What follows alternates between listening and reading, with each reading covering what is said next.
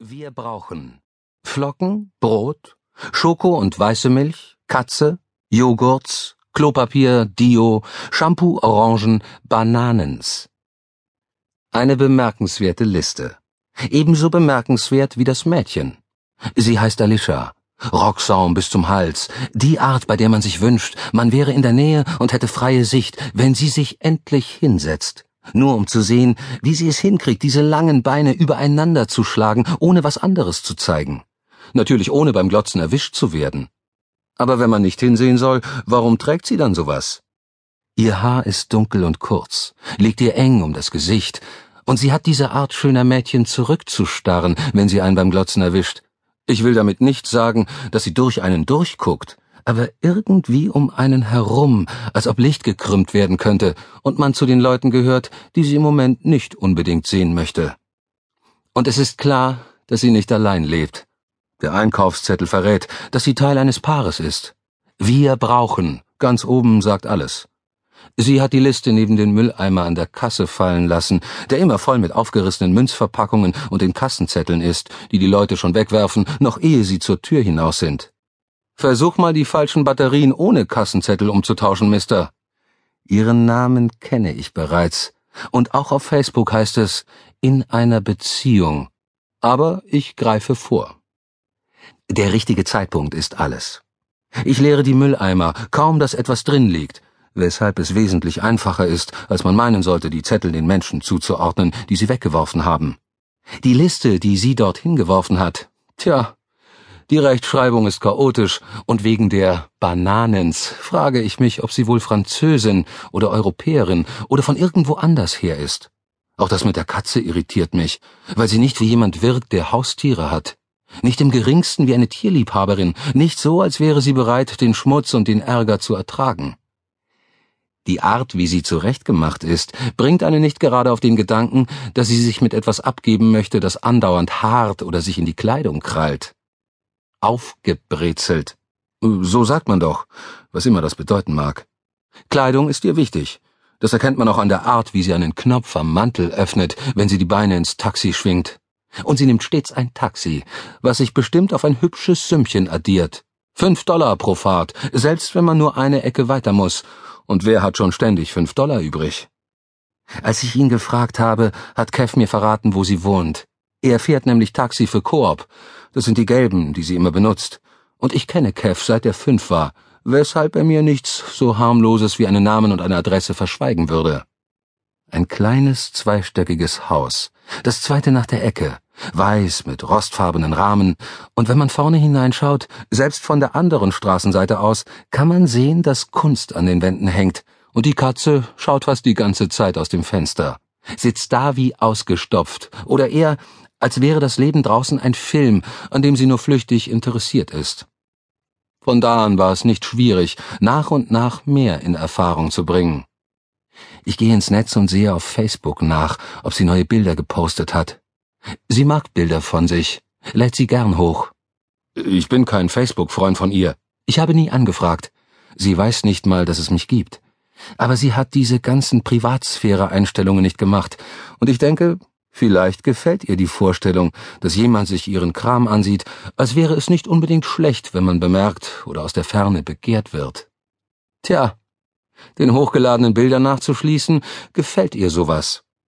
Einmal war eins von ihr in der Dusche dabei. Schon gut im T-Shirt, nichts Perverses oder so. Aber sie stand in der Dusche. Das Wasser strömte herab, so dass es aussah, als stände sie in einem Strohtippi oder so. Es ist verrückt. Ihre Freunde schreiben Kommentare darunter, als wäre es total normal, jederzeit in die Dusche zu klettern und das Wasser anzudrehen, bis einem die Klamotten am Leib kleben. Ich schaue jeden Tag nach, ob ein neues Bild da ist und was sie so macht. Es ist wie eine Sucht. Ich frag mich dann immer, wann sie wieder in den Laden kommt. Vielleicht findet ihr einen Supermarkt mit seinen schnurgeraden Regalen voller Konserven und Tiernahrungen und Waschmitteln groß und anonym. Das stimmt. Aber nur bis zu einem gewissen Punkt. Anonym, weil er keinen eigenen Charakter hat, egal wie angestrengt versucht wird, den Eindruck zu erwecken, dass es ein Nachbarschaftsding ist oder so. Denn Nachbarschaft besteht nur im Kopf. Der Laden ist anonym, bis man lange genug da gelebt hat, um vertraute Wege einzuschlagen, feste Routen von hier nach dort zu laufen, sich einen eigenen kleinen Bereich aus dem größeren Raum zu erobern. In einer Stadt legt man seine Wege nach eigenen Vorlieben fest. Der Blumenladen, in dem man immer seine Blumen kauft, der Thai für die scharfe Suppe, die Videothek, in der man fast alle Titel kennt und weiß, wo sie auf den Regalen stehen. Anonym ist nett, aber es ist schöner, wenn einen wenigstens ein paar Leute hinter dem Tresen allmählich wiedererkennen, wenn ihr Lächeln und Nicken zeigt, dass sie einen schon mal gesehen haben, vielleicht sogar den Aufdruck auf deinem T-Shirt lesen und anfangen, einen Walt zu nennen. Supermärkte lernt man auf genau die gleiche Weise kennen wie sein Viertel. Man stellt fest, dass man dieselben Frühstücksflocken mag wie der Lagerarbeiter mit den schwarzen Haaren, dass man mit der kepiersten Kassiererin anzügliche Witze reißen kann und sie darauf eingeht, egal ob der Filialleiter herumsteht oder nicht. Wenn Sie das erste Mal kommen, vielleicht sogar die ersten zehn Male, sind Sie für mich ein Fremder. Aber kommen Sie oft genug, fange ich an, Sie wiederzuerkennen. Ich kann mir Gesichter gut merken. Das kann jeder, wenn er jemanden oft genug sieht. Denken Sie mal drüber nach. Da ist dieses rothaarige Mädchen, das am Blumenstand arbeitet. Ich wette, Sie haben sie direkt vor Augen, wissen vermutlich sogar, was für eine Frisur sie trägt. Immer im Nacken zusammengebunden, nicht? Und das wissen Sie, weil Sie mit Ihrem Einkaufswagen auf dem Weg zum Parkplatz immer an Ihrem Tresen vorbei müssen, und da steht sie, fast jedes Mal. Tja, das ist keine Einbahnstraße. Vielleicht erkennt man ihren Mantel, vielleicht ihre Frisur oder die Art, wie sie lächeln, während ihr Blick ziellos durch die Gegend schweift. Nach einer Weile erkennt man sie, selbst wenn niemand sich die Mühe macht, ihnen das zu zeigen.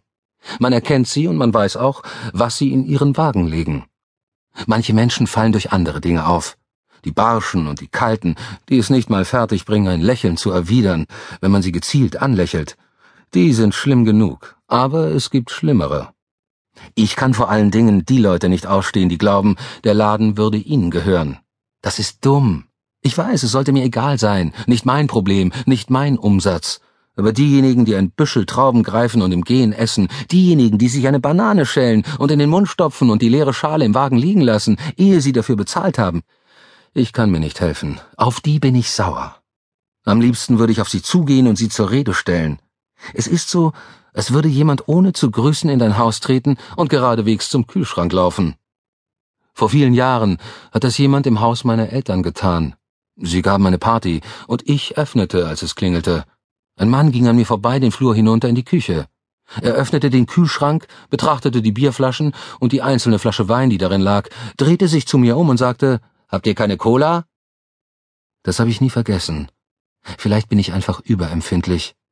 Ich weiß, Sie wollen mir sagen, dass der Laden nicht mein Haus ist, dass es nicht meine Lebensmittel sind, aber in gewisser Weise empfinde ich das so, angesichts der vielen Stunden, die ich dort verbringe. Ich bin durchaus nachsichtig, wenn Sie irgendwie in Eile sind, wenn etwas an Ihnen verrät, dass Sie sich hetzen müssen und Mühe haben, alles auf die Reihe zu kriegen. Wenn Sie so unter Druck stehen, dass man meinen könnte, Sie hätten keine Ahnung, was Sie tun.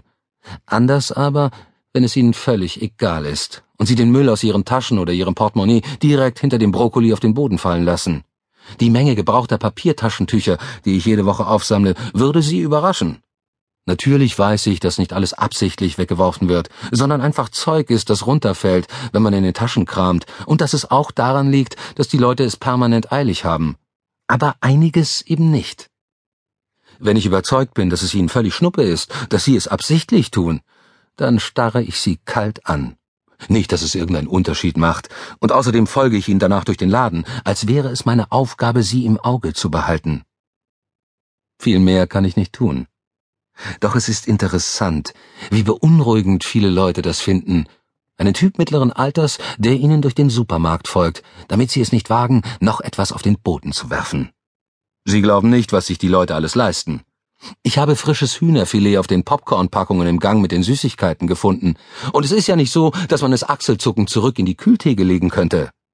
Man weiß ja nie, wie lange das schon dort liegt.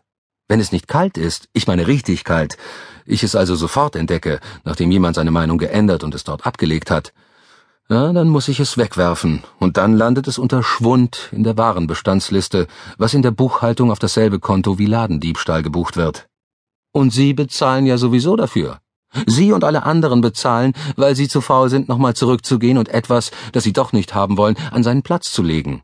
Das wird eingepreist. Alles wird eingepreist, einschließlich des Gehalts für den Typen, der ihre gebrauchten Taschentücher einsammelt. Nämlich ich.